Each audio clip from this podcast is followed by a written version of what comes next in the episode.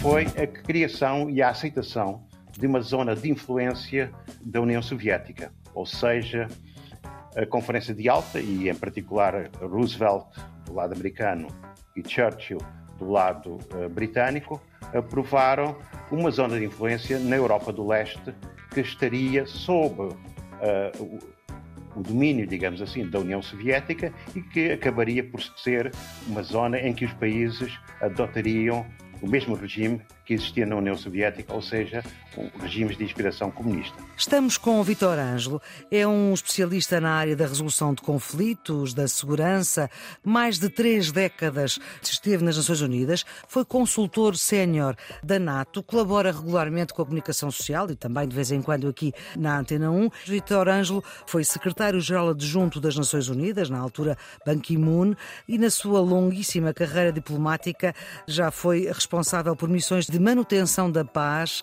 eh, na Serra Leoa, na República Centro-Africana, no Chad e também exerceu funções de representação eh, da direção das Nações Unidas, da ONU, eh, no Zimbábue, em Timor, nas Filipinas, na Tanzânia, na Gâmbia, Moçambique, Angola, Guiné Equatorial, São Tomé e Príncipe, enfim, já percorreu o mundo inteiro a tentar manter a paz e há ainda um cargo que vale a pena falar dele, que é que foi diretor do PNUD, do Programa das Nações Unidas para o Desenvolvimento.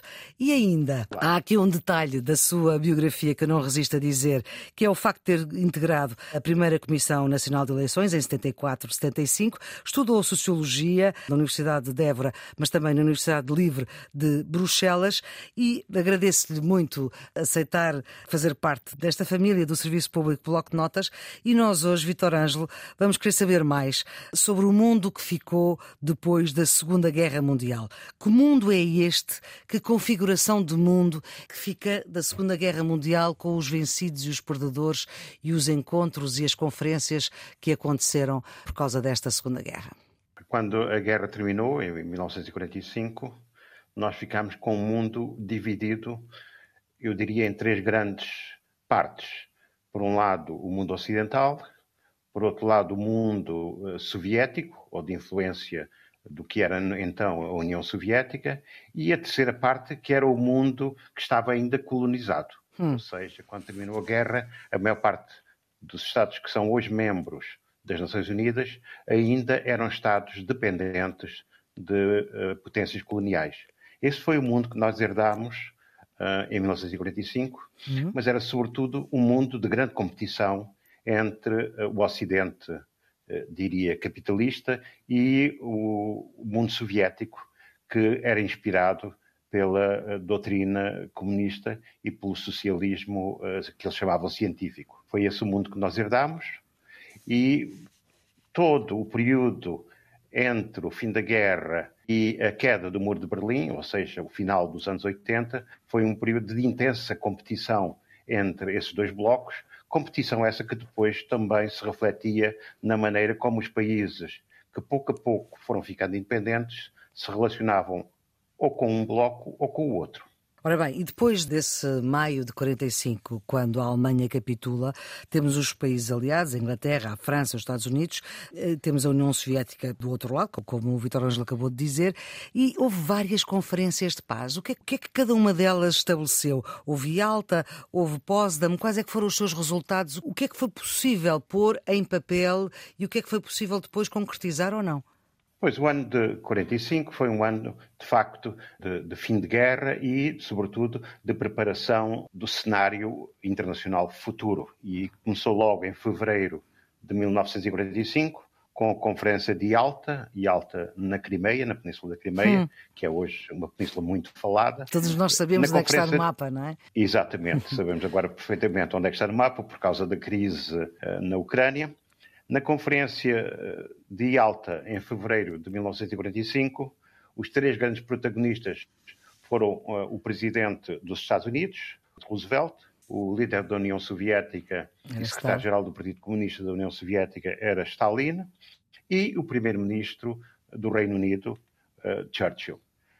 Fundamentalmente, essa conferência de Alta, que teve lugar ainda antes do final da guerra, mas já uhum. muito próximo do final da guerra e quando já se previa que a Alemanha iria ser derrotada, essa conferência teve fundamentalmente três grandes pontos. Um deles foi aprovar a divisão da Alemanha em zonas de influência, em quatro zonas de influência. Uma delas seria uma zona de influência da União Soviética, por isso a divisão da Alemanha foi um dos pontos. Uh, tínhamos ideia não, que a Alemanha era só em duas, sim. E essas Exato. quatro, sim. Não, mas em quatro, porque era a parte da União Soviética, a parte americana, a parte britânica e a parte francesa.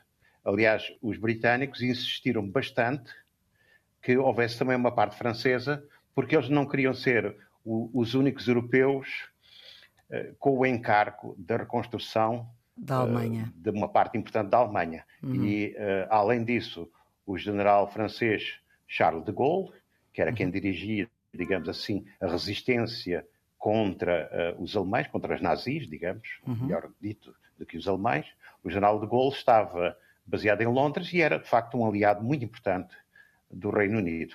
Por isso, uhum. um dos objetivos de, de, dos resultados. De Alta foi partir a Alemanha em quatro. Foi, foi partir a Alemanha em quatro. O, o segundo resultado foi a aprovação uh, da ideia de criar, uh, depois da guerra, as Nações Unidas, uma organização a que eles chamaram a Organização das Nações Unidas, e de facto isso vai acontecer no final do ano. E o terceiro grande ponto, que iria marcar as décadas seguintes, foi a criação e a aceitação de uma zona de influência da União Soviética, ou seja, a Conferência de Alta, e em particular Roosevelt do lado americano e Churchill do lado uh, britânico, aprovaram uma zona de influência na Europa do Leste que estaria sob uh, o, domínio, digamos assim, da União Soviética e que acabaria por ser uma zona em que os países adotariam o mesmo regime que existia na União Soviética, ou seja, um, regimes de inspiração comunista. Ora bem, e Alta e, e depois marcar todo o período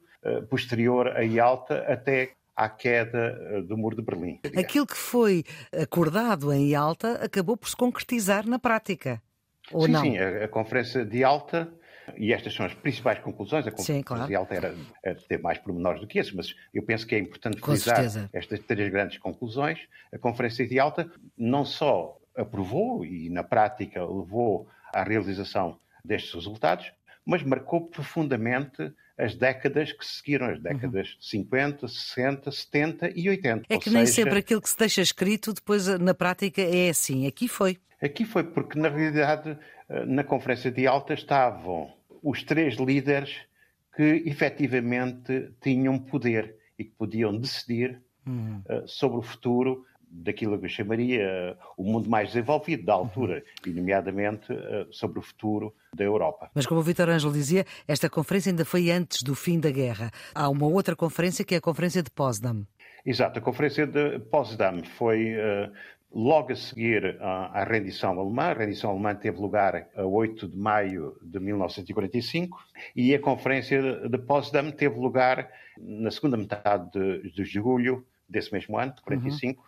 E, fundamentalmente, é a conferência que faz o balanço, digamos assim, daquilo que tinha sido decidido em Yalta e que trata da repartição efetiva da Alemanha, digamos, por um uhum. lado, e por outro lado, também procura definir as novas fronteiras dos países europeus, e nomeadamente as novas fronteiras da Polónia, da Hungria, da Checoslováquia, eh, que foram definidas na Conferência de Potsdam.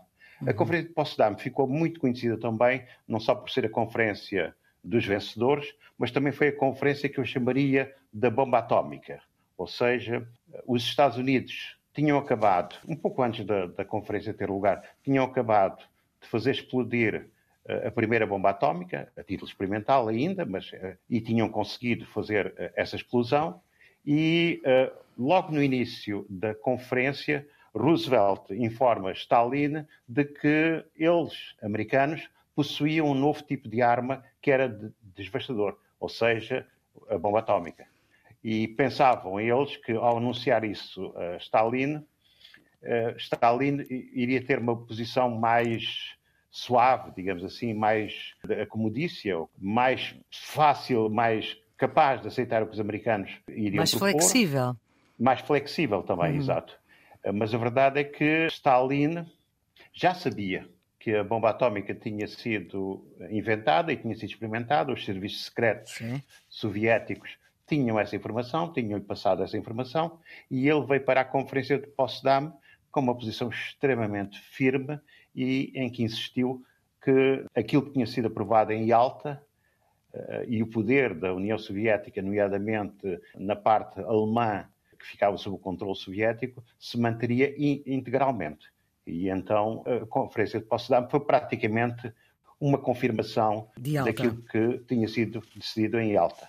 Também acontece numa altura em que há grandes movimentações de populações, não só a definição das fronteiras, uh, teve lugar nessa altura, mas também uhum. uh, grandes movimentações de populações, porque foi a altura em que muitos alemães que viviam na Polónia, que viviam em países do leste, foram expulsos desses países e tiveram que regressar compulsivamente à Alemanha. Uhum. E a Conferência de Potsdam reconheceu que havia essas movimentações, mas não tomou qualquer tipo de posição em relação a isso. Antes, pelo contrário, em certa medida, abençoou ou aprovou ou deu um apoio tácito a esse tipo de movimentações. E então nós assistimos na altura da Conferência de Potsdam e no, no período que segue imediatamente à Conferência de Potsdam, à formação de uma Alemanha completamente uh, diferente daquela que existia durante a guerra e antes da guerra, ou seja, uma Alemanha com alemães vindos de países que não eram, uh, que não, eram não estavam dentro das fronteiras alemãs. E que tinham sido invadidos pelos alemães. Sim, eram também alemães que estavam, por exemplo, nos Bálticos, etc., há centenas de anos, em alguns casos, ou seja, eram colonizações alemães que vinham de muito longe.